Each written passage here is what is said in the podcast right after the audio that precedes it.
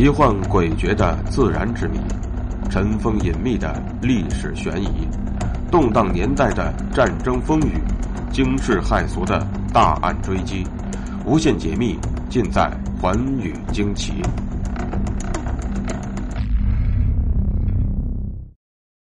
大家好，欢迎收听《寰宇惊奇》，我是东方。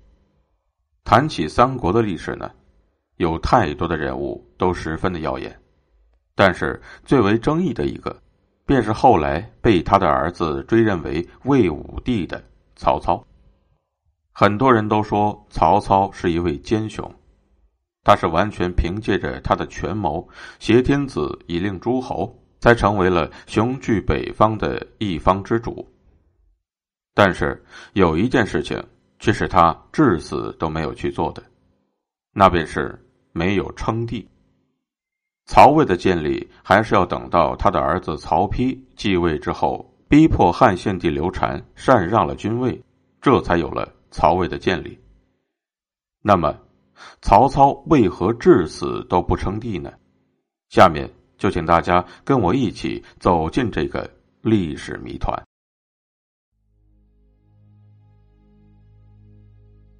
往事越千年，魏武挥鞭。东临碣石有一篇。曹操也曾是毛泽东笔下的风流人物。看一下曹操的一生，不管他怎么说，他是由不自觉到自觉的，在一条通向帝王的道路上一步步前进着的。如果说建安元年，即公元一九六年前，曹操在这方面的努力还只是一种不动声色的铺垫。那么，从建安元年起，他就开始在这方面迈出了坚实有力的步伐。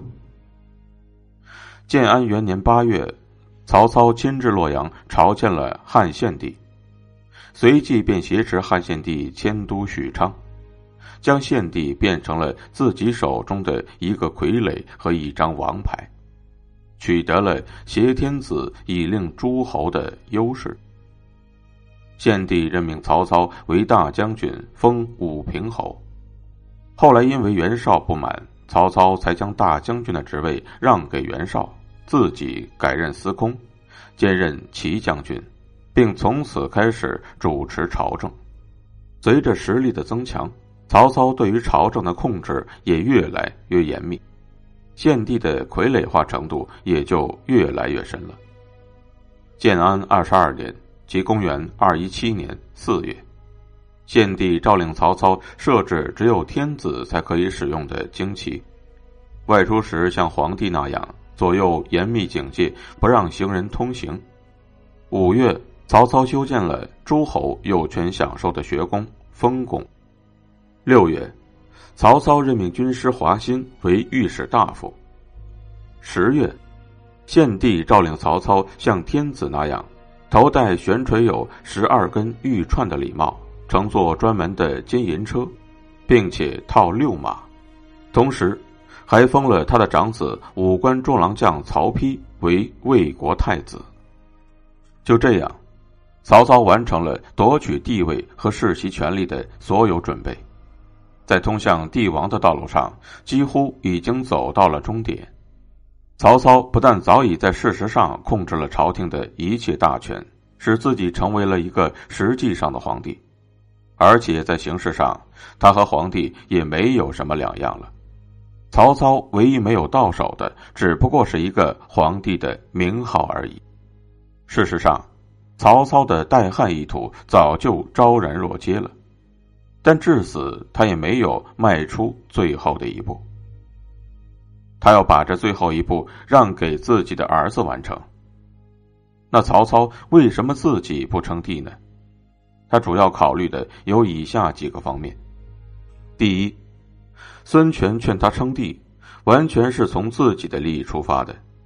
首先，孙权认为这样做可以获得曹操的信任，从而实现吴魏之间的和解，自己便可以专心的对付蜀汉。相反之意中，孙权为了从刘备中夺回荆州，帮了曹操的大忙，但是却得罪了刘备。吴蜀之间长达十年的联盟关系就此结束。因此这时，孙权比什么时候都更需要缓和同曹魏之间的矛盾，否则便会陷入腹背受敌的不利境地。其实，孙权认为曹操如果真的称帝，拥汉派将会强烈反对，曹操也会因此陷入困境，从而便减轻了对吴国的威胁。因此，孙权才会阳奉阴违。但是曹操看穿了孙权的意图，自然不会轻易上当。第二，从当时的形势看，如果贸然称帝，确实会给政敌和拥汉派势力一个舆论上的借口，使自己在政治上陷入被动。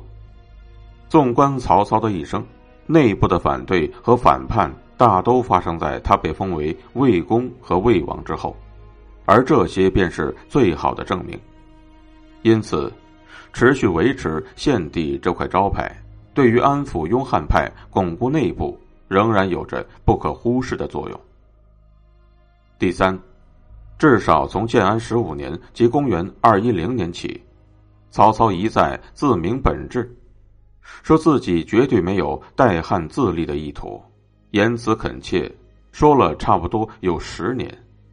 现在如果突然改变主意，否定自己，那对自己的声誉名节必然会造成极为不利的影响，还不如就坚持把戏继续演下去。第四，也是最重要的，曹操是一个讲求实际的人，只要掌握了实权，虚名并不重要。失与有证，是以为证一语，便是他内心想法的真实写照。此外，建安二十四年，即公元二一九年时，曹操已经是六十五岁高龄了。年纪大了，他也估计自己将不久于人世了，这也很可能是他不愿称帝的一个原因。总而言之，曹操至死不当皇帝，是从策略上全面权衡了得失之后而做出的决定。就当时的形势而言。这也是他所选择的一种周密而明智的谋略。